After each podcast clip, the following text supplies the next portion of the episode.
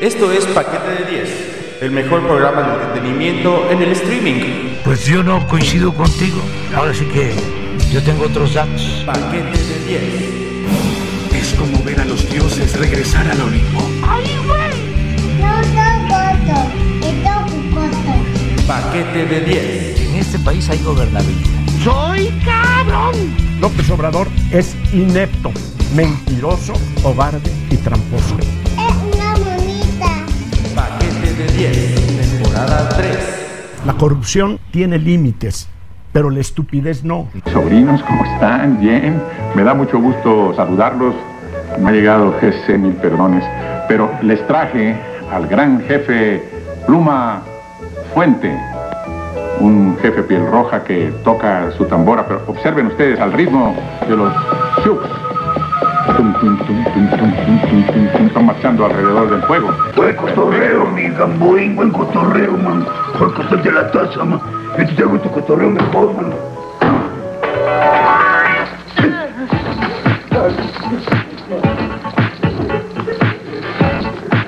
Queremos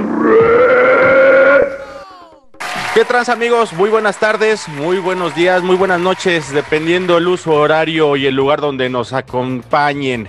Aquí su amigo Ismael Salazar, el dueño propietario, ya saben ustedes que, ya tú sabes, de el paquete de 10, paquete 2, con una invitadaza, y ya saben, como siempre, acompañado de la dueña de la casa, el, bueno, el poderosísimo y el bien ponderado Gustavo Lubiano. ¿Qué tranza, güey? ¿Cómo andas? Todo muy bien, mi querido Mike. Contento, este eh, pues em, emocionado, ¿sabes por qué?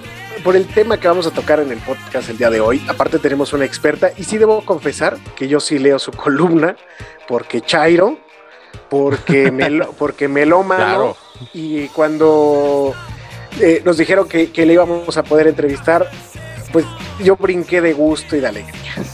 Sobre todo porque tú sabes que soy un fanático del rock, este, no solamente del rock en inglés, sino del rock nacional y pues de mi ídolo, maestro, amigo de la vida, el buen Jaime López. Entonces, por eso. Y amigos, sin más preámbulos y para que no digan ustedes, bueno, ¿a quién tienen ahora estos señores? Porque fíjate, Gustavo, lo que me late mucho de este podcast a comparación del otro donde trabajas, amigo, del podcast que no aporta nada, es que como aquí es puro audio, no saben de qué les estamos hablando todavía.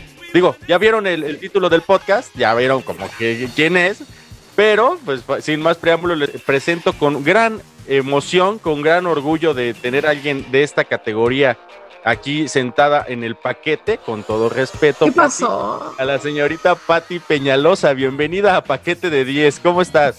Hola, ¿cómo están chicos? ¿Cómo, ¿Cómo va todo por allá? Espero que todo bien, todo sano, su familia, que no nos haya alcanzado el bicho todavía. Bienvenido, gracias por la bienvenida y bienvenidos. ¿eh? Es que estoy acostumbrada a conducir, perdónenme. no, adelante, perfecto, no es tu programa. Y gracias a los que estén... Aquí nos gusta hacerlo sentir, este, no quiero ocupar la palabra acogidos, porque no, no, en un programa que se llama Paquete de 10, como que la palabra acogidos oye medio fea, entonces e, es, tu casa, es tu casa, Pati. Siéntete bienvenida. Gracias. Y Gustavito, a ver, ¿cómo, cómo estás, güey? Oye, antes que nada, déjame felicitar y felicitarme, porque también se vale, porque este próximo, el día miércoles, que yo espero ya esté sacando este, este podcast al aire, es el cumpleaños de, de mi hermano el Petay, güey, tú sabes que, este, que andamos aquí más o menos por las fechas. Ahí le pongo también sus mañanitas, hermanito Petay. Felicidades. Y el próximo viernes, porque está la pinche fiestota desde ahorita, es el cumpleaños de su servilleta. Y también pues me pongo mis mañanitas, güey, porque pues se vale, ¿no? Gustavo, ¿cómo te fue a ti en tu cumpleaños, güey? Pati, déjame te digo que ahorita estamos, pero de fiestas por todos lados. Pero no mucho, ¿eh? Porque estamos en semáforo naranja, amigos. No, no, no. Gustavo por eso se fue a Qatar yo hice fiesta previo a que nos cambiaran de semáforo. Yo les dije, va a haber fiesta previo a que le cambiaran de semáforo. Por ahí, este, mi amigo el actor Enocleaño, él sí me acompañó, no como tú, Mike, fíjate. Este, él sí vino a mi fiesta. Perdón. Y, y, estábamos diciendo eso, que, que, la reunión iba a ser así porque seguramente nos cambiaban de, de, de semáforo. La verdad es que estuvo bastante padre y me siento contento porque nací el mismo día que se festeja el día del rock and roll. Entonces, 13 de julio. Y Es eso, correcto. y eso me emociona más. Sí, una, una notita que se nos estaba pasando, güey, la neta, pero sí, también con toda intención la dejamos como que aguantar para que un especialista en el rock como es Patty La nos destroce. viniera a platicar qué onda. ¿Ande? La destroce. Ah, Ahorita hablamos. Así es. Mira, ahorita vamos a entrar en tema de eso, porque yo no sé por qué se festeja el 13 de julio. Ahí lo vamos Yo a sí sé. discutir ahorita. No, yo, o sea, yo también, pero, pero me parece, Ah, ya te me entendí. parece muy, muy- o sea, No, ¿verdad? Sí. me- Exacto. no, No tiene no, ya, sentido. ya les diremos por qué. Ajá. Exactamente, Pati. Y entonces tene- tenemos también para este podcast, vamos a hablar también del asunto, vamos a hablar también del asunto de este de la maldita vecindad que eh, se presentó pues al aire libre en pleno semáforo eh, naranja. Pues vamos a hablar también de pues por qué lo hicieron esos muchachos tan simpáticos, Pato y compañía. Entonces, este, Habiendo aclarar que va a ser como un poquito por encimita, porque todavía no hay declaraciones de ellos. Es una nota que salió a penitas, este, casi casi hoy, hoy que estamos grabando el podcast. Entonces no vamos a entrar muy a fondo. pero el tras, pero podemos tocar el trasfondo. Sí, sí, sí, claro. O sea, la, la opinión, lo que, porque aquí, Pati, déjame te platico que en este podcast buscamos mucho también de que todo mundo ah, este, tenemos nuestra opinión y, se- y será escuchada. Entonces yo creo que vamos a irnos un poquito más enfocados a lo que es la situación de, de lo que es esta consulta, que si no han escuchado el podcast que hicimos con la, con la futura diputada Carmen de la Rosa, ahí los invito a que lo hagan porque quedó muy padre, quedó muy bien explicado. Pero esa situación que, que conllevó a hacer ese concierto para que se hiciera publicidad acerca de, es la que está levantando mucha discusión, mucha ámpula, y es por el lado donde lo vamos a, a, este, abordar. Digo, no es que te esté marcando línea, Gustavo, hace rato me dijiste, no, tú no me vas a marcar línea, ni, ni Televisa me marcó línea, no chingues, tú no me vas a marcar línea, pero güey, es para ir aclarando, ¿no? A mí nadie me marca línea. Pues vamos a arrancar, mi querida. Bueno, a ver, entonces, ¿por dónde empezamos? Primero, ¿Por dónde primero, empezamos? ¿quién eres? ¿Qué es la ruta sonora? ¿Quién ¿A dónde eres? voy? ¿De dónde vienes? ¿A dónde vas? Como diría Stanislavski. ¿Y qué es la ruta sonora, mi querida Patti? Arráncate, Pati, ¿qué onda contigo? Bueno, pues miren ustedes, yo soy Patricia Peñalosa, egresada de la especialización de periodismo en la Universidad Iberoamericana y pues hago, eh, hago periodismo musical, eh, de, eh, de cultura. Yo no empecé haciendo eso, al, al principio yo hacía programas más serios y de corte social y hacía como cápsulas, este, pues no sé, de reportajes de, de los programas en los que yo iba ahí como de pequeñuela, eh, como aportaciones tipo, no sé, cápsulas informativas.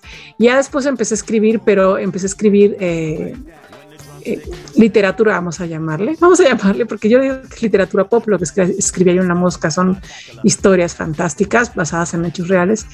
Y hacía eh, radio, a mí me gusta mucho hacer radio, entonces empecé haciendo, eh, les decía, cápsulas en Radio Asir, hice cosas en Radio UNAM, que siempre me ha gustado mucho, pero por una razón u otra del destino no, nunca he logrado como establecerme ahí. Ha sido muy complicado, el machismo tiene mucho que ver, el clasismo también, es muy complicada la historia y, y solamente hasta ahora lo he podido reflexionar. Pero en lo donde más me he desarrollado es en la escritura. Eh, yo empecé en el financiero, lo primero que publiqué en mi vida así eh, fue poesía. No es verdad. No, no es verdad, siempre me andas mintiendo. Así dice el texto. No es verdad, ángel de amor. Ay, sí, tú, ángel de amor, uy, voy a llorar. Déjame seguir. No es verdad, ángel de amor, que en esta apartada orilla ¿Cuál orilla, baboso? Si vivimos en el centro. o sea, con el- la sección de Víctor Robles, este, en La Mosca, cuando llegué a La Mosca, yo, yo no me atreví a escribir de rock, porque yo tenía ejemplos muy buenos, ¿no? Es, eh, y todos hombres, eso es una cosa también eh, como fuerte, ¿no? Cuando yo eh, no, tenía una inspiración, o sea, yo no llegué a querer escribir de rock porque yo sentía, no que era de hombres para nada, no pensaba eso, pero sí, sí me daba, o sea, no tenía como un ejemplo mujer de alguien escribiendo de rock. No lo tenía, simplemente no existía. O sea, no había. Hoy día hacia, no había, así punto, no había. En, todos eran hombres. Y entonces, eh, y también yo, pero los ejemplos hombres que, que yo admiraba tenían un bagaje y una erudición impresionante. Y entonces yo me sentía una, una ignorante, una idiota. Entonces yo decía, no, yo no me atrevo a escribir de rock hasta que no haya yo avanzado en mis Bueno, conocimientos. no, al no se puede, Cosa que hoy no pues, se nadie puede ser más, más idiota que el que dirige la Rolling Stone México. Perdón, pero nada, Ni hablemos nada de más eso. quería hacer ese apunte, mi querida. O el que Pati. dirige el paquete de 10 también, bastante. Ese idiota. tipo un día me dijo algo bien grosero hace mil años cuando yo quería entrar a escribir a esa revista. Pues me dijo algo, o sea, machista es poco, o sea, súper misógino, así, muy, muy, muy pelado. Eh, me lo topé en un evento, no sé. Y entonces, eh, pues como el rock siempre es muy machista y los medios también de, de rock, ¿no? Eh, no hay otra razón por la cual tú estás en el rock si no estás de grupo, o sea, no, hay- no existe otra razón, ¿no? Sí. Entonces, o sea, según ellos, era eh, como que eh, esa generación, los más jóvenes no, pero esa generación me inventó, me la inventó, me inventó que, que yo, eh, así, hay gente que lo dice así textual, dice, esa, esa vieja empezó de grupo. ¿Qué se estaba pensando esa perra? Morocha no es la esclava de nadie. De nadie menos del ritmo. Eh. Y yo así de, sí, seguramente de, no sé, de grupo y de quién, de Hugo García Michel o de, de- ¿no? Guácala, no. O de quién, este, cuando empecé a escribir en etcétera, en la revista etcétera, quién, de Raúl Trejo del Arbe, o sea, menos. Y en la jornada de quién, de Carmen Lira, o sea, que no, no tiene sentido. Es decir, cualquier cosa menos por tu escritura, ¿no? O sea, seguramente si eres vieja y, y pues cuando estaba yo chavita, yo dicen, dicen que estaba yo más o menos, me veía bonita. Entonces yo creo que eso Todavía, mi Pati, todavía. De hecho, ahorita que termine, ahorita que termine el paquete, te voy a pasar mi número. ¿Qué pasó? ¿Ven cómo son grosos? ¿Cómo son pelados? Así es, es que este güey así es. Todos los invitados me los roba. Y más cuando Bueno. los invitados son de cachetaje. No, puta, me los yo roba. porque Total que tengo, sí. tengo tema. Bueno, total que empezaron a inventar esas historias. Entonces, esto, esto te- determina muchísimo todas las cosas en las que yo me empecé a, a involucrar y a querer hacer, porque eh, el, el que yo tuviera esa como vara alta, en el mejor de los sentidos, o sea, era, era, era bueno. Es que ahora, de verdad, la gente no tiene ningún problema en hablar de lo que no sabe. Es impresionante, o sea, es el cinismo. A mí sí me daba vergüenza. Entonces yo decía, no, yo no voy a hablar de rock hasta que yo no sepa lo suficiente. Entonces me acuerdo que empecé como a estudiar mucho y a tratar de leer todo lo que podía, porque amigos, no había internet. Entonces era conseguir libros en la biblioteca que no había en la biblioteca de la Ibero, eh, libros de rock. O sea, no existía una enciclopedia de rock. O sea, ahora te metes a All Music y All Music es como la, ¿cómo se llama? El rincón del vago del periodista del rock. Este, ¿No? Porque ahí encuentras toda la historia de, y la ficha de cada grupo que haya existido. O a cualquier cosa de Google te metes y le encuentras la biografía de quien sea y en un ratito ya te sabes todo sobre un personaje, ¿no? Eh, lo que yo le llamo periodistas Wikipedia, eh, que, o wiki, wiki reporteros. Sí no- somos, sí somos. Mike. pero no, o sea, Sí, no, la neta. Hasta en la, en la carrera que Gustavo y, y yo estudiamos también, o sea, te metías a una biblioteca, tenías que aventarte los anales de jurisprudencia, que eran una cosa eh, espeluznante, de tener que buscar Sí. para encontrar un tema en específico.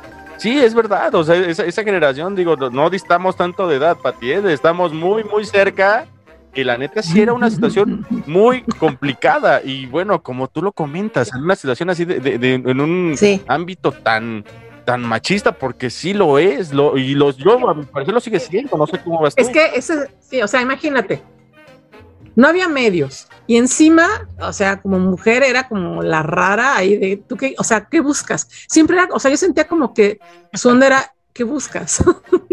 Por ejemplo, hubo este, una vez un- alguien que me troleó mucho en cierta época, que se llama Fernando Rivera Calderón, que es un hijo de su tal por cual, a mí no me cae bien. A ver, Eh, voy a hacer tipo- otro paréntesis. Espérame, voy a hacer otro Eh. paréntesis. Cada vez que digas un nombre detestable, voy a hacer un paréntesis. Es imbécil. ah, de entrada, qué pésimo músico. Sus composiciones están al nivel de te entrego mi corazón en esta canción con toda mi pasión. Y con mi calza. A ese nivel están sus rimas. Tiene un grupo llamado Monocordio. Que no es el cual grupo, tuve la que es quién sabe qué es. que- quién sabe qué sea. Tuve la, la desfortuna de verlos un día en el foro del tejedor. Este, son malísimos, malísimos. Fernando Rivera Calderón, asco de persona. Es muy mala persona. A mí no voy a contar todas las cosas que me hizo porque me hizo varias muy deleznables. Pero una de las principales que, que él me hizo mala onda en una época, eh, cuando est- estaba yo como entrando en la mosca y así, y que con Hugo este, yo empecé a hacer como coordinación editorial, estando yo muy chavita. Este, Hu- Hugo siempre va a negarlo, pero yo siempre lo veía viéndome el trasero, ¿no? O sea, siempre lo cachaba, era como muy obvio. Entonces, era una cosa muy extraña que yo, ahora, yo vengo de una época de transición en la cual no existía el pensamiento feminista como ahora, ¿no? Entonces nosotras mismas no nos dábamos cuenta que eso estaba mal. O sea, era como, como que decíamos, bueno, lo hace, pero en algún punto decíamos, mero me beneficia. O sea, hoy suena así, es escándala, ¿no? Pero en ese momento, estoy hablando de realmente de hace mucho, o sea, de hace más de 20 años, como de 25 años. Entonces, eh, pues sí era como, yo estaba muy chavita, yo estaba en la universidad.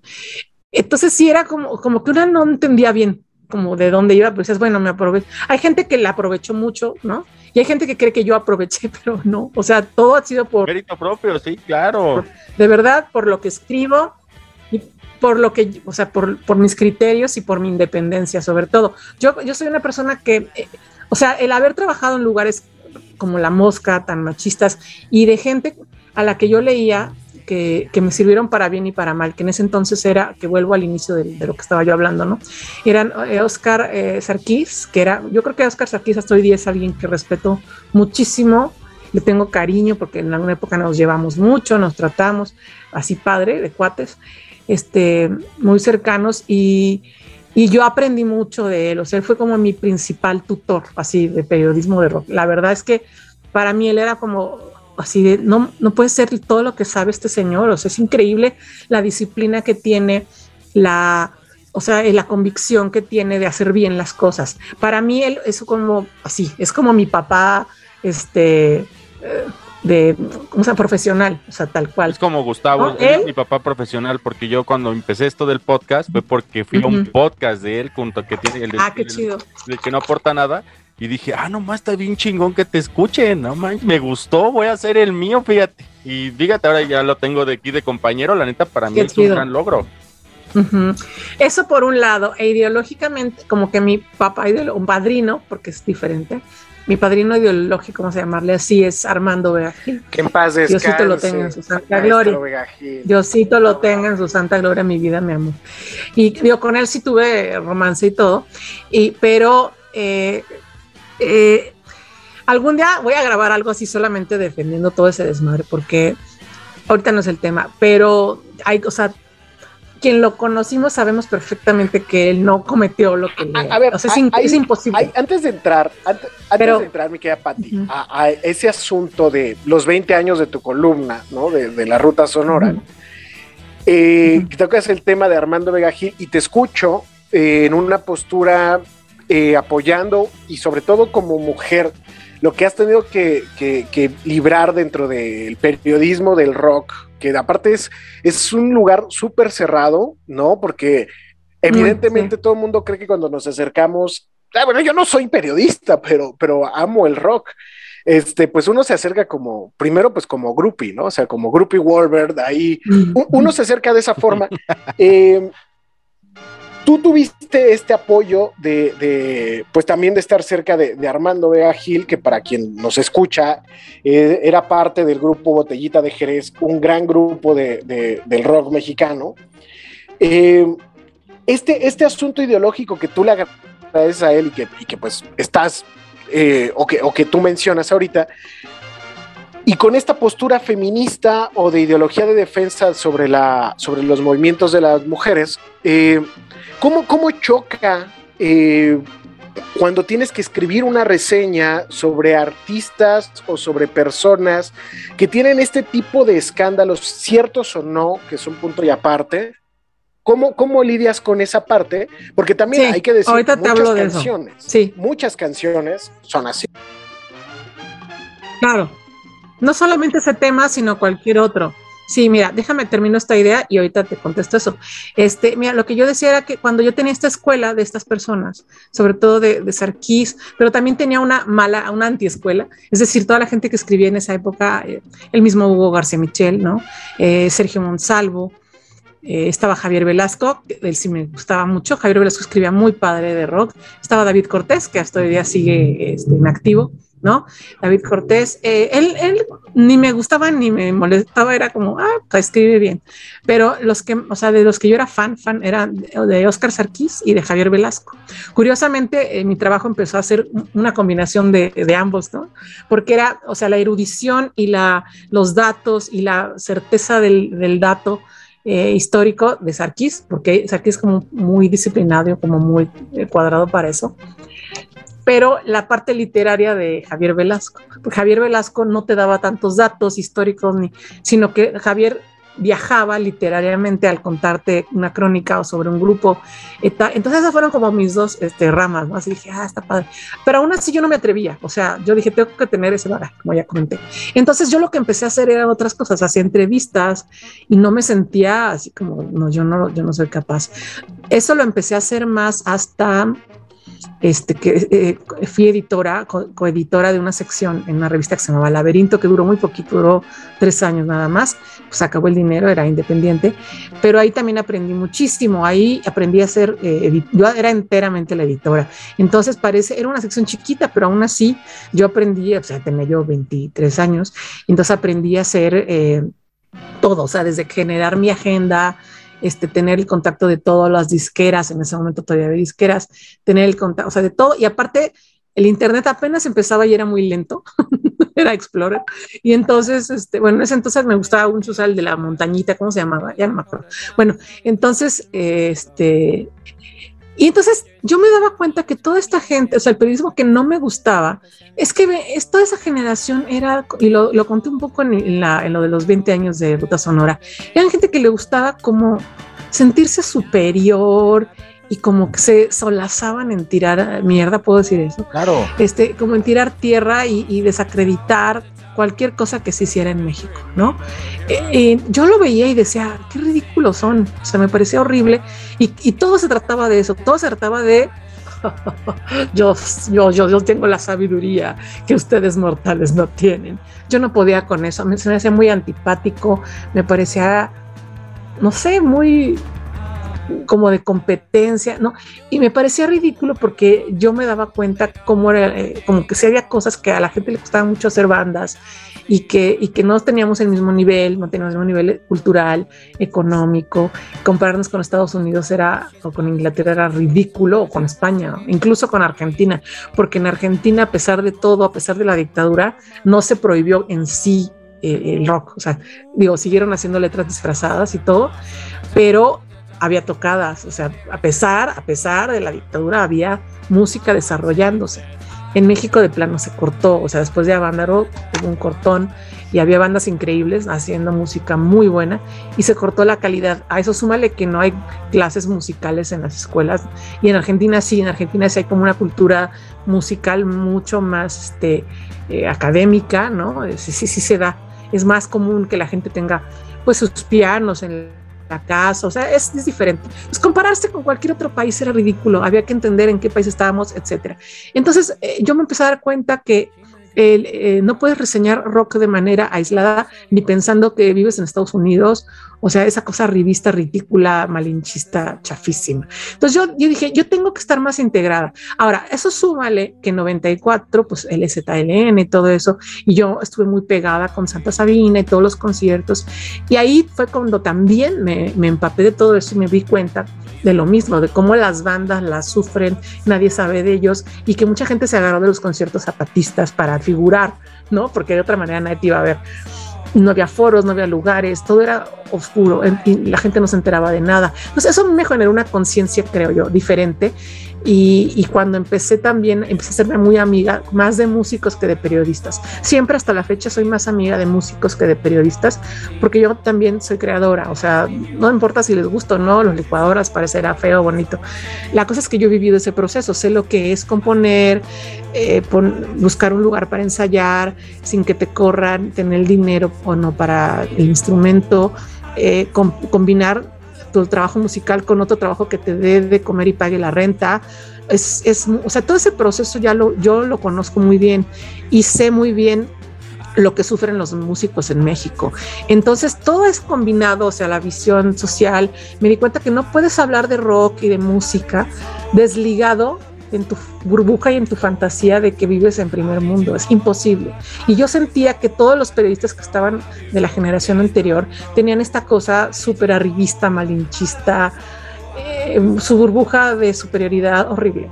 Entonces yo me desligué mucho de, de eso, salvo, eh, digo, absorbí lo bueno, ¿no? Sí, lo que yo, Víctor Roura, ja, Jaime Avilés hace unas crónicas impresionantes, súper buen cronista gran, en paz descanse también Jaime Avilés. Y Víctor Roura en alguna época era muy bueno, también tenía su, pero también era medio amargoso y de la escuela de Evo García Michel de que todo está mal. Entonces, eh, pues como que yo de ahí vengo, ¿no? Entonces, esta, también esta conciencia social fue súper importante y obviamente eh, empecé yo a colaborar, bueno, no tan obviamente, empecé a colaborar en la jornada, primero la jornada semanal. Antes, antes de, mucho antes de Ruta Sonora, con Juan Villoro, porque yo empecé a escribir todo, es que sabes que todo lo que yo desarrollé en mi vida profesional, todo de verdad, todo, todo, su semilla es Armando, por coincidencias y no porque él lo quisiera, sino que fueron como cosas. Todo empezó porque él fue a dar una conferencia. Aguántame tantito con esa historia. Sobre la historia Vamos del rock a ir a un mexicano. pequeño corte. Está súper entretenida la plática y se viene lo bueno del chismecito, de la carnita. No. Estoy babeando, Mike. Vamos, vamos de volada. Vamos a una pausa y regresamos con el desenlace de la historia. No nos tardamos, amigo. Paquete de 10. Hola amigos, soy Mike del Paquete de 10 y quiero invitarlos a que si quieren iniciar un negocio, ser emprendedores o ampliar el que ya tienen y quieren poner una nueva sucursal en Nezahualcóyotl, el Estado de México, envíanos un WhatsApp al 55 77 32 78 26 y aprovecha los 200 metros cuadrados que tenemos ubicados en la esquina de Carmelo Pérez y Avenida Pantitlán en la colonia La Perla en Nezahualcóyotl, Estado de México. Una super ubicación para oficinas, escuelas o lo que se te antoje, compa.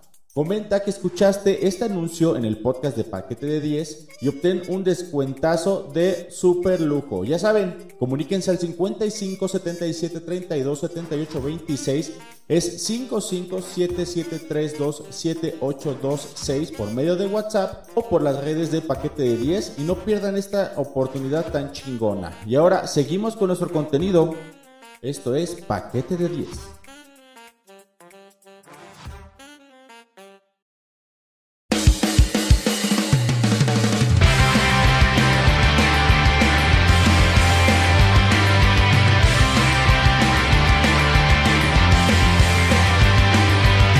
Jefe, pefe, dofo, pufu, tofos, ya regresamos, ya estamos aquí, ya estamos de vuelta.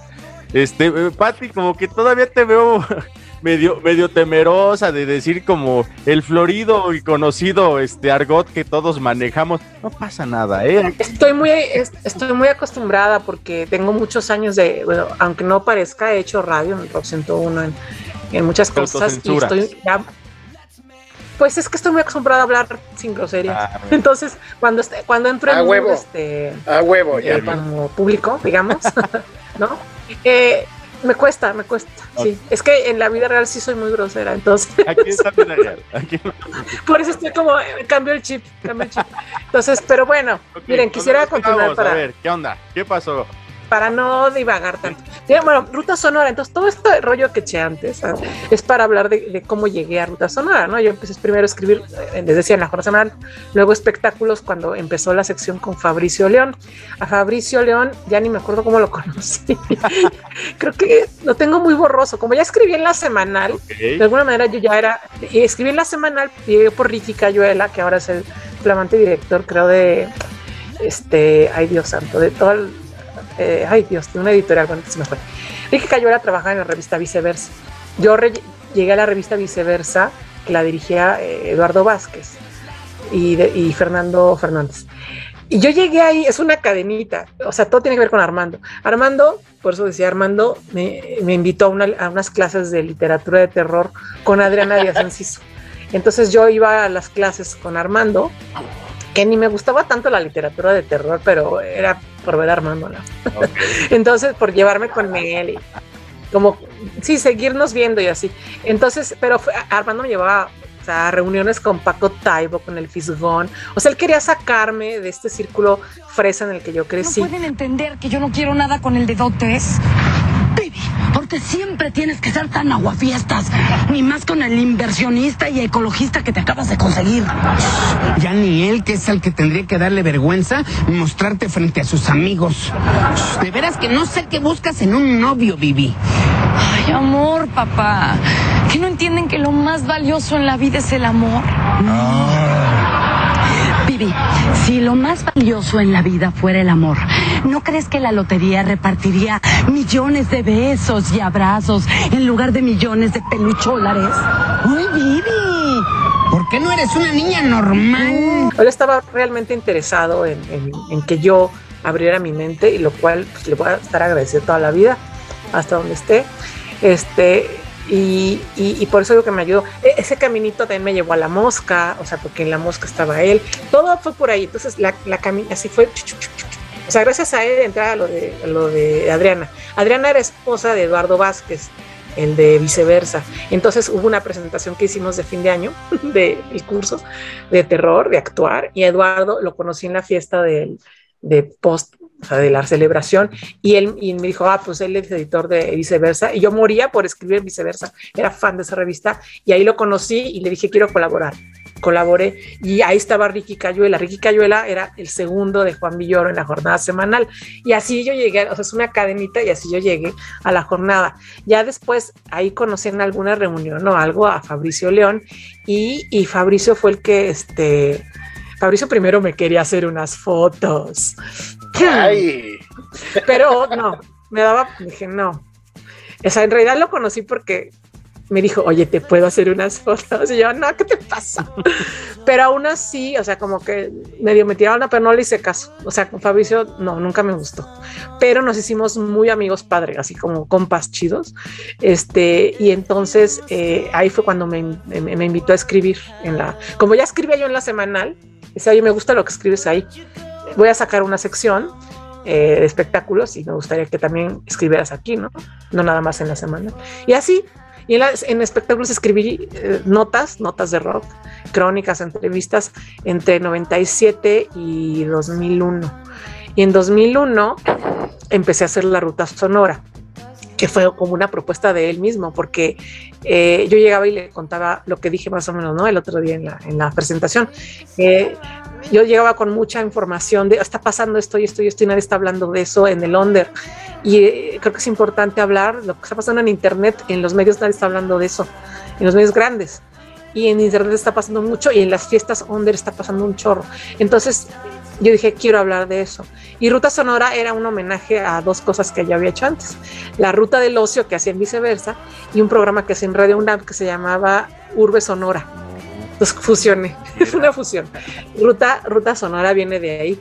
Y, porque quedaba perfecto, era la guía, tú sigues una ruta, porque en ese entonces estaban muy de moda las fiestas del centro.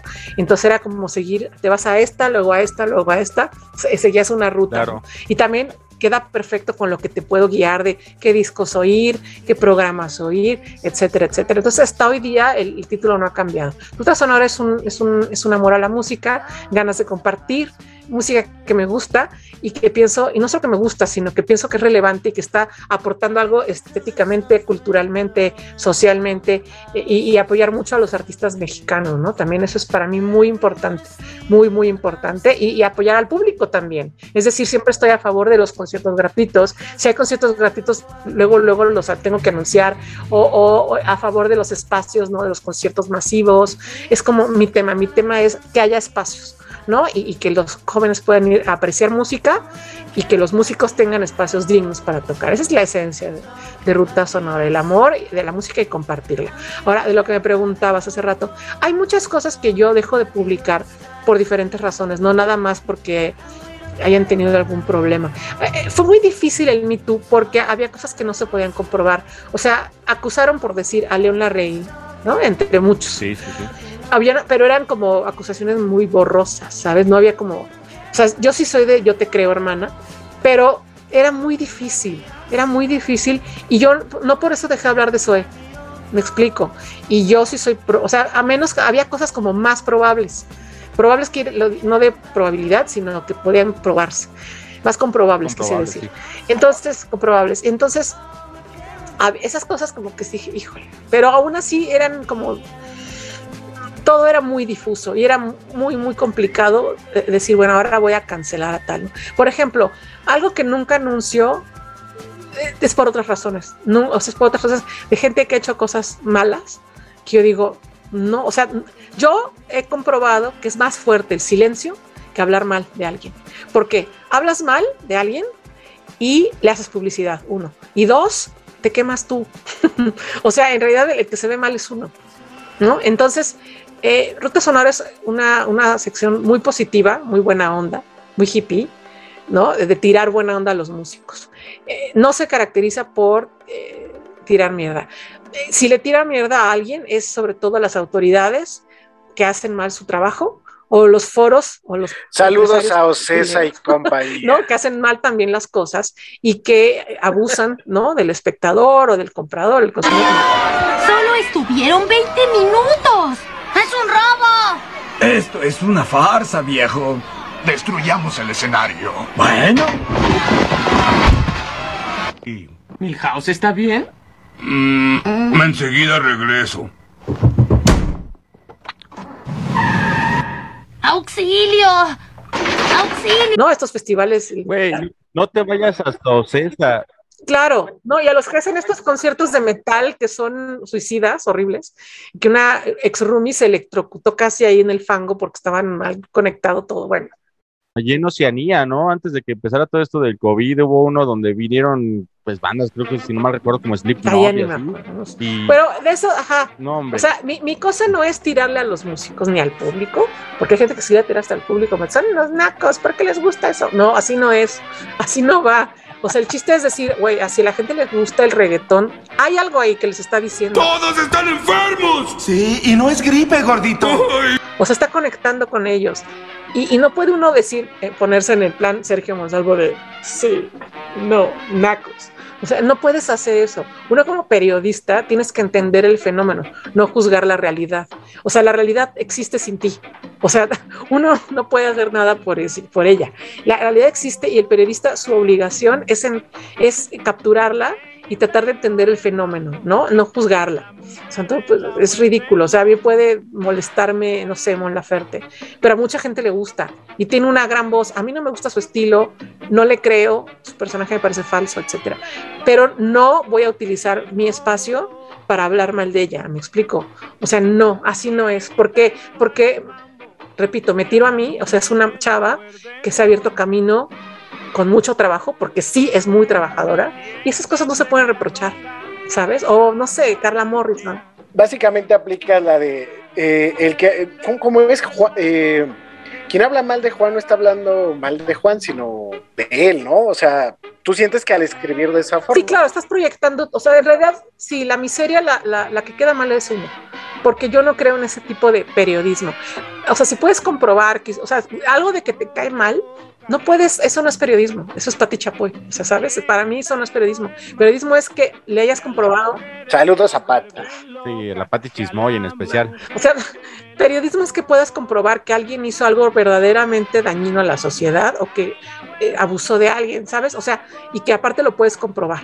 Si es así de, híjole, es que el Nacho Alicia no me dejó subir y entonces subió a sus amigos primero, X. Ay, no me pagó. O sea, o sea, sí, todos son bemoles del rock, pero así de me transó, que sí hay, ¿no? Sí hay mucha gente, pero hay que comprobarlo y no me voy a meter en eso, no se trata de eso. Yo prefiero hablar de vayan a ver a los grupos buenos, ¿no? Yo prefiero apoyar al músico. Entonces, cuando he aplicado el silencio, es como a gente que sé que ha hecho cosas malas, digamos, dañinas a sus semejantes o a la sociedad. O sea, por ejemplo, nunca anuncio a Rivera Calderón, jamás me verás anunciar monocordio. O, o, por ejemplo, Ay, pues qué bueno. Tampoco voy a anunciar nada donde estuviera involucrado el Warpig, que me hizo cosas también horribles, ni donde estuviera Joe Volume, que también fue, o sea, esa historia es muy larga y muy fea, muy triste. No anuncio nada donde tenga que ver Willy Damash, que también me hicieron cosas horribles. O sea, gente que yo sé que, que a mí me han hecho cosas, ¿no? O sea, cosas deleznables y que no. A, el único, a los únicos que, de los que hablo, porque no hablo de ellos, sino de los artistas, que me han hecho cosas horribles, pero aún así anuncio cosas de Ocesa. ¿Por qué? Porque, o sea, eso es un monstruo que abarca, es como decir, voy a hablar mal de Slim, no manches, o sea, no, no puedes, lo abarca todo. Entonces, eh, o sea, si yo anuncio algo de Ocesa, no estoy hablando de Ocesa, estoy hablando del artista, ¿no? Que inevitablemente es el vehículo para salir. O sea, ellos tienen los fierros, tienen el dinero para ponerte una plataforma y yo quiero hablar de enjambre y que me caen bien y que tienen sus fans, ¿no? Eh, y que la, o sea, la gente los quiere ver, anuncio su concierto en plataformas. Caifanes, no los soporto, pero Caifanes eh, y, y, las Caiflans. Y, y, soy muy amiga de Alejandro, o sea, son un, o sea, yo sé que Saúl es un hijo de su tal por cual, y eso, eso así es una rata, ¿no? Pero Caifanes rebasa, o sea, es como Caifanes logra cosas que otras bandas no, sabes, ha abierto caminos, claro. puentes, es muy difícil, no puedes como ponerte a Sansón con las patas. Entonces yo, le, pero les tiro jiribía chiquita, haz de cuenta, pongo, este, pongo Caifanes en, este, en palcos, ¿no? Eh, al aire libre, tocando sus éxitos del ayer. como diciendo, no tienen nada nuevo. ¿no? Ya no tienen pues nada de qué viven. Entonces, yo, yo, yo, debo, yo debo confesar que cambié un disco del, de, esto es en serio, cambié un disco de los caifanes por uno de las flans. Me parecían más valiosas las flans que los caifanes. Nada más quería están, hacer eso. Están igual, pero bueno, pero bueno, caifanes componía, ¿no? Total que eso es, o sea, y, y, lo que me preguntas del Me Too ha sido muy complicado. Por ejemplo, Longshot también fue como muy así, también señalado, pero yo estuve al tanto de lo que hizo porque me gusta su trabajo y no fue como tan hardcore. O sea, entendí la situación y no fue como algo así de. O sea, no. Entonces, aún así lo, hay gente que me dijo, ¿por qué lo entrevistaste para tu programa de la secretaría? Y yo, así de, sí, lo del Me Too. Entonces, fíjate que a mí por haber defendido a Armando y por este tipo de cosas, a mí las feministas eh, burguesas millennials no me quieren. A mí no me consideran ni de su grupo porque piensan que, y soy una persona que ha sufrido mucho. Yo les digo, las femillennials, la onda, al contrario, somos hermanas todas. Y yo lo he dicho públicamente, a ver, yo las quiero a todas, incluso a las que me tiran mierda, porque soy feminista de verdad. Este, a las únicas que no es a las steps, a las que no toleran y, y a, a, los trans, a las chicas trans, esas sí no las quiero, pero aún así las respeto porque estoy segura de que ellas no han entendido por el mismo patriarcado que no ha hecho la posibilidad, o sea, no, no, les ha permitido entender y abrir los ojos. Es decir, tampoco es como la culpa entera, ¿no? Es como los que yo les contaba hace rato. No, una tarda en procesar ¿no? Esto es muy nuevo, es muy reciente y no, la información no nos llega a todos, a todas. Hay muchas gente, hay personas que no tienen internet, que no tienen acceso a la información, que no saben leer, que no tienen educación y entonces viven bajo, bajo ese yugo de la familia porque es lo que no han entendido. Pero bueno, en el Me Too... No voy a permitir que estés hablando así de Mike. No voy a permitir que estés hablando así de Mike, Pati. Entonces lo que preguntas es, es complicado porque, o sea, a menos que haya habido, o sea, gente que se está muy comprobado, que sí violó a alguien, no se cuenta, ¿no? Eh, ahí sí, pues ahí sí me voy a abstener absolutamente. ¿no? Ok, entonces, hasta ahí aplicas la cultura de la cancelación. No, sí, mi querido, no, cancelo, mi Mike, me gustaría. Eh, no le doy voz. Sí, bueno, ignoras. Uh -huh. Sí. Ok, perfecto. Pues vamos a entrar, mi querido Mike, porque, porque de verdad que podríamos estar con. Bueno, yo podría estar con Pati cinco no, horas hablando de esto. Pero me tengo que ir, muchachos, apúrenle. Mis Así deberes de madre. Vamos, ahora vamos a darle. Este. El 13 de julio de 1985 comienza a, este, pues, el fenómeno, mi querido Mike, de o, la celebración del Día Mundial del Rock. Ay, qué horror. Yo estoy, eh, yo estoy en contra porque vamos a dar como el antecedente antes de, de dar nuestras opiniones. Eh, surge porque pues viene el concierto del famoso Live Ace, ¿no? Entonces ahí es donde surge. A mí me parece que no debería ser ese No, día yo también lo creo. porque eh, sí, no, yo, yo creo que no, no sé Mike ahorita que nos diga, pero, pero yo no creo porque me parece un asunto oportunista, me parece un asunto meramente comercial, pero es bien chido decir que yo nací el día del el día mundial del rock. Pues más o Entonces, menos. este, por sabes de dónde viene, bueno, yo, yo, yo estoy en contra por varias razones. Una, me parece muy arbitrario, arbitrario, arbitrario, eh, blanco y colonial, tal cual, porque el rock and roll, todos sabemos que es, eh, viene, o sea, proviene de los esclavos negros, ¿no? El blues, de ahí viene. Del rhythm and blues. De ahí viene el rock and roll, del blues. Entonces, no sé, me parecería más significativo el día del rock and roll, no sé, el día que, no sé, algo relacionado con Robert Johnson, ¿sabes? Algo, algo así. Para mí, el, el día que aparece Chuck Berry Ajá, algo así.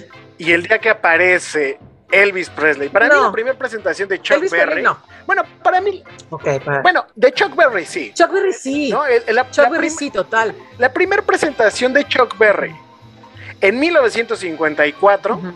para mí, ese día debería ser el Día Mundial del Claro, Rock así, No sé tú, mi querido Mike. absolutamente. Mira, O sea, yo considero allí que, eh, digo, es evidente tal vez que es la situación de la exponenciación, la situación de, de- de todo esto, inclusive que se puso tan de moda con el eh, esto de, Bohem- de Bohemian Rhapsody, de, la película esta hollywoodense que nos sacaron apenas hace unos un par de años, que, que hicieron es- ese boom, que ese ya, ya no tan alcanzado, inclusive ya no hubo, ah, según mi criterio, ustedes serán más doctos en la materia, pero e- ese tema del, de lo que fue la exponenciación que tuvo, ese, ese de que Queen, su última presentación tan grande y todo esto, de alguna forma como que hizo que, este, que, se, adoptara por ese lado, pero coincido, la verdad sí, la situación del rock siempre va a ser una situación tanto clandestina tal vez, un tanto que no se puede como que poner en, el primer plano de todos los de, de todos los lugares, de todos los presupuestos. Pero aquí yo creo que, y me gustaría rescatar, Patti, también esta situación de, cómo se ha, ha venido este, tratando de, diferenciar entre lo que es el primer plano, como te comento, y lo que es el underground. Y que y cómo salir, en el momento que las bandas llegan a salir de ese underground, de, ese, de esa si- situación que no, no las conocen, que no se sabe, este, ya empiezan a ser como que diferentes, como que cambian. Esta situación que platicábamos ahorita antes de que entráramos al aire, Gustavo, de la estación de lo del Three Souls in My Mind, yo recuerdo con mi esposa me platicaba que Y los ellos- funky. ellos, ellos estaban en los hoyos funky, como, como dices.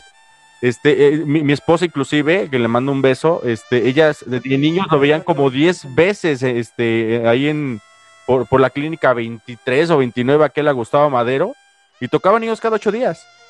¿En qué momento cambian y pasan a, esa situación? Yo creo que por ahí también va exponenciado, ¿no? Y, yo creo que ese es el, el- el criterio para que le den ese día al- al- al- a la estación del, del, día, del Día Mundial del Rock, a, la- esa explosión de, de- de la exponenciación de las personas. Pero, ¿qué opinión te merece, Pati, en el aspecto de que cuando cambia una banda de lo que es el underground, el hoyo funky, como comentamos, a el, el- primer plano de, este, de nivel mundial? No, para nada. Mira, lo importante es, siempre será la música. No importa si eres famoso o no famoso. Lo único para mí importante es la música. Es decir, Radiohead, YouTube, por poner ejemplos masivos, ¿no? Eh, o la inspiración, una inspiración de Nirvana que era R.E.M., ¿no? O el mismo Nirvana. Eh, bandas que empezaron siendo este, pues alternas y de pronto se volvieron masivas sin perder su calidad. Ah, YouTube, digo, ya los perdimos como en el 2004 o por ahí, 2006 máximo. Pero, pero YouTube, este, me parece una banda increíble que, lo, que hacía música este, que no se parecía a ninguna otra, o sea, muy particular, de muchísima calidad, de culto, o sea, YouTube es una banda de culto, que también empezó a llenar estadios y hacerse enorme, igual Radiohead, o sea, Radiohead haciendo música compleja, eso es, o sea, es como Pink Floyd, es decir, eh, son bandas que se dan una entre mil, o sea, no es tan fácil que eso ocurra. Lo importante, pero luego hay otras que les pasa lo contrario, eh, como Coldplay, ¿no? Que haciendo pues dos discos muy buenos, los dos primeros, y después ya horrible, ¿no?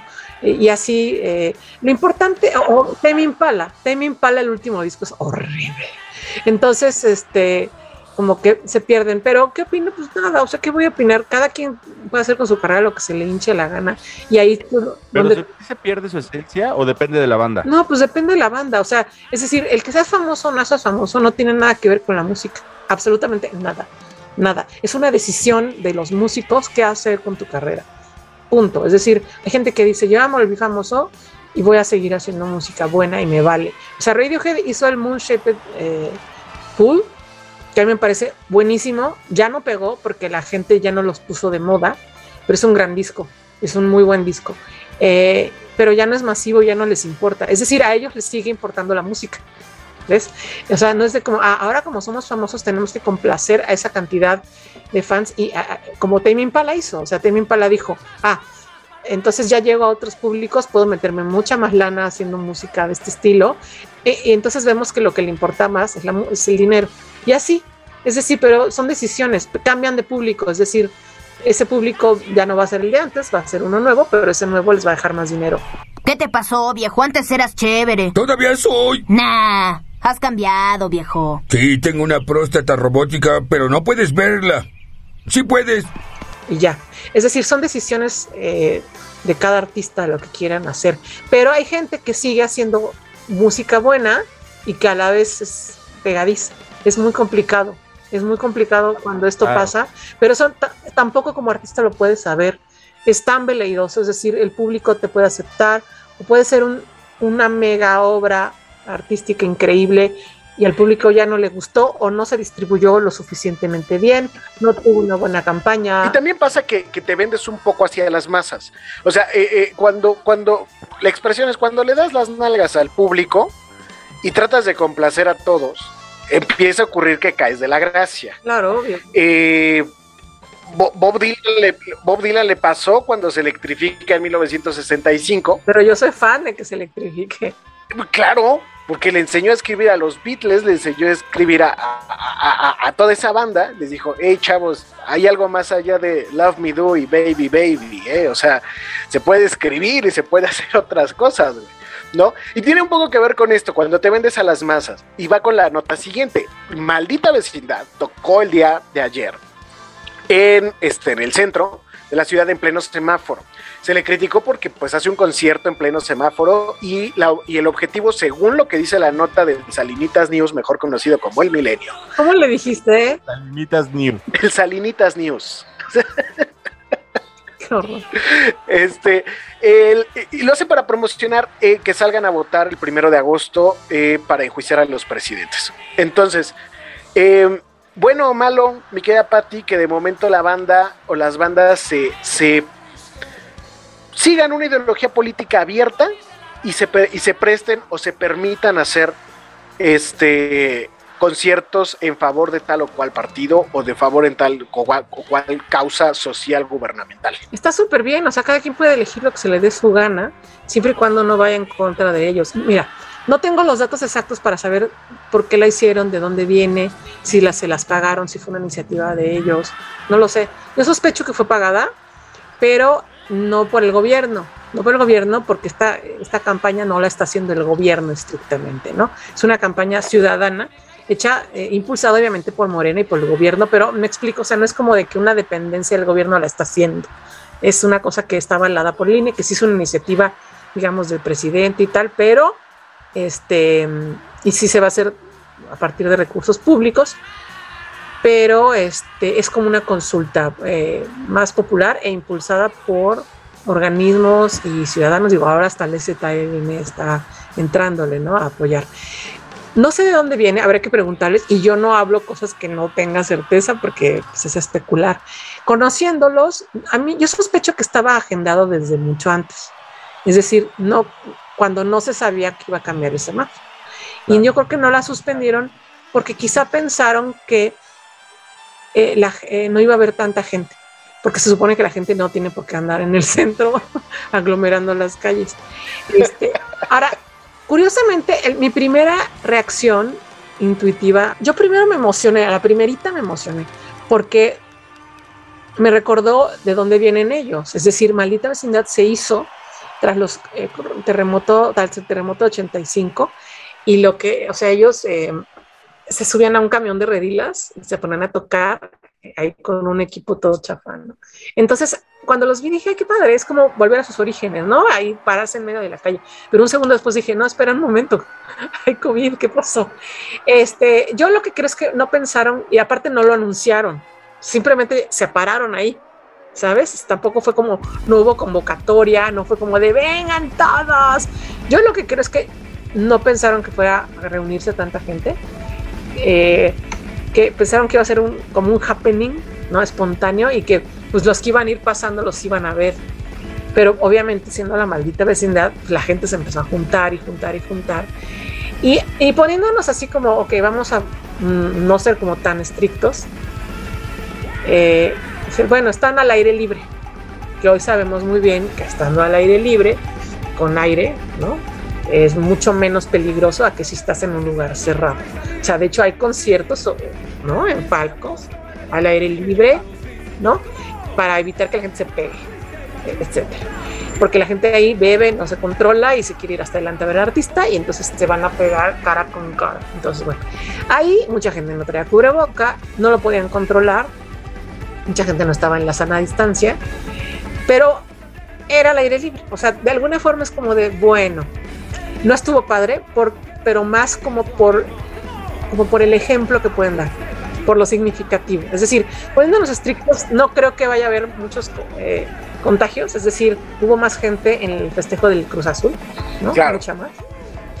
y, y todos sin cubrebocas. Hay más gente en, en las licuadoras de Tepito y sin broncas y eso. Exacto.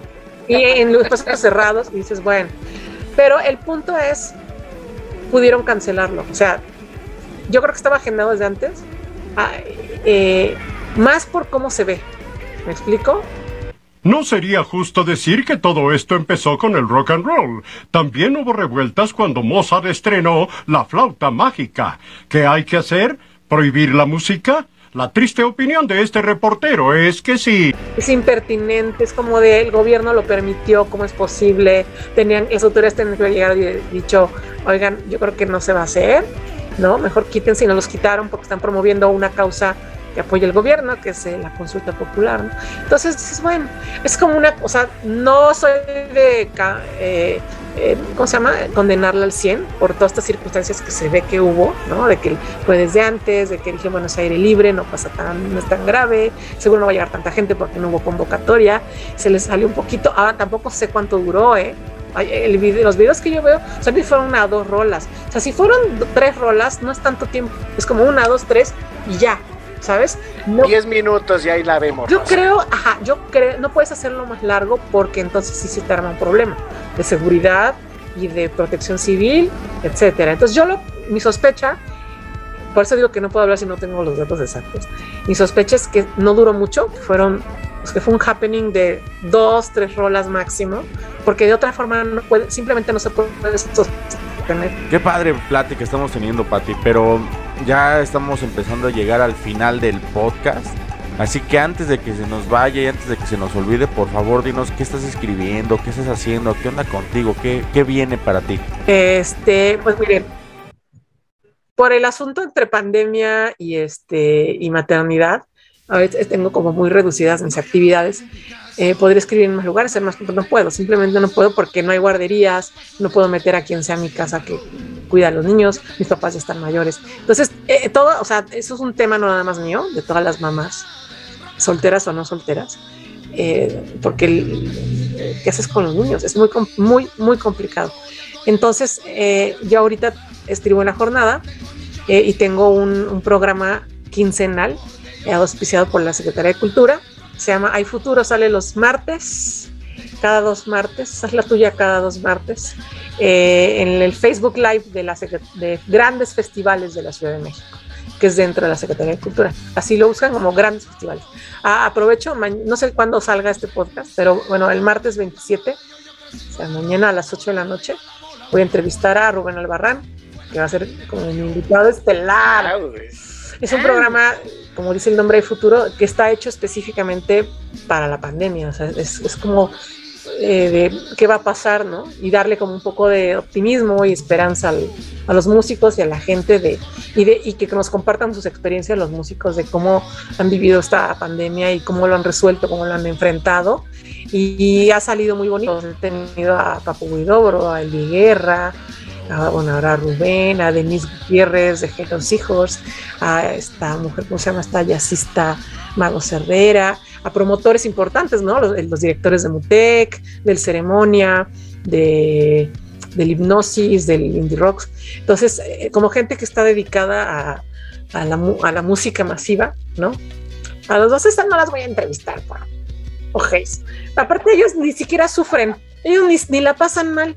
O sea, sí corrieron a, la mitad de su planta, pero es decir, ahí están haciendo conciertos y ni siquiera son capaces de compartir el pan, ¿no? O sea, debían de decir, ay, mira, vamos a tener enjambre, pero este, vamos a invitar a una banda, ¿no? Indie a que abra, ¿no?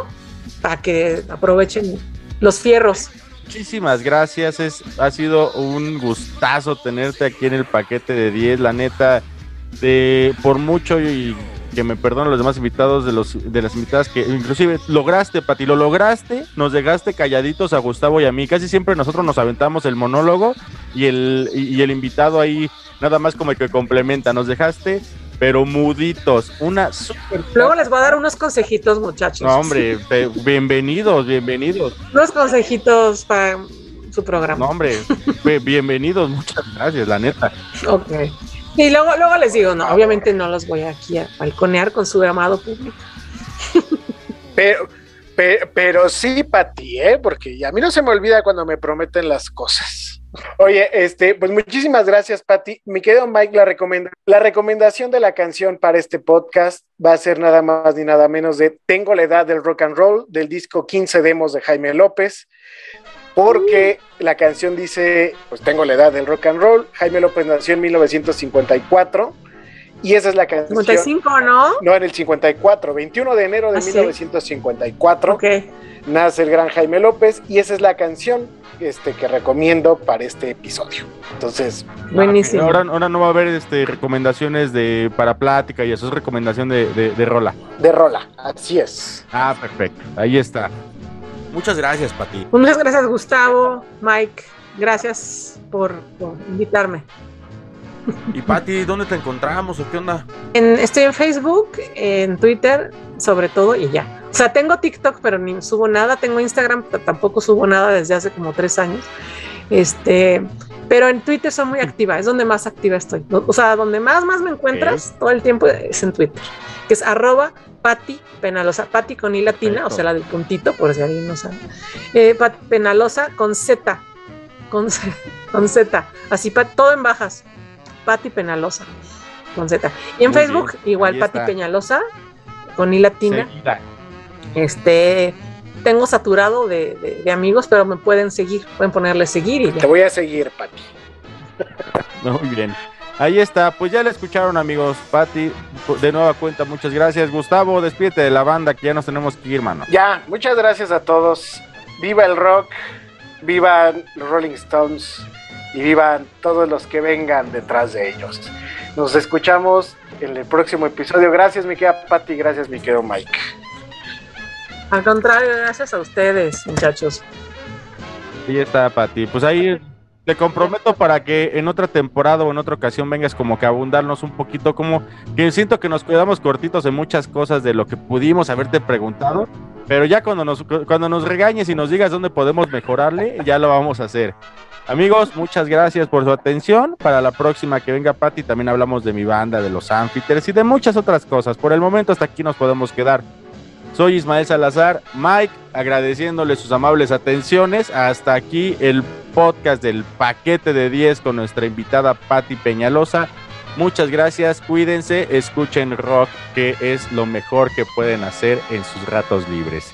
Hasta luego, gracias. Gracias, Pati. Bye. Gracias a ustedes. Bye. ¿Qué bueno, ¿por qué me acabas? ¿Por qué me lo pagas, man? Perdón, señor, perdón. Creo que se equivocó usted de foro, porque este es un programa para niños. ¿Qué? ¿No les gustó? Chinguen a su madre todos, a ver quién es el primero. Y los que me ayudan, que son muy buenos, de los mejores del mundo. Tampoco hay que presumir, cabo. Oye, no te vayas. Espérate, no me dejes así, no me dejes así. Y es todo lo que tengo que decir sobre eso. Ah, está grabado, malista. Ok, fuera, largo de aquí todos. La próxima, recuerda, a donde quiera que tú vayas, ahí vas a estar.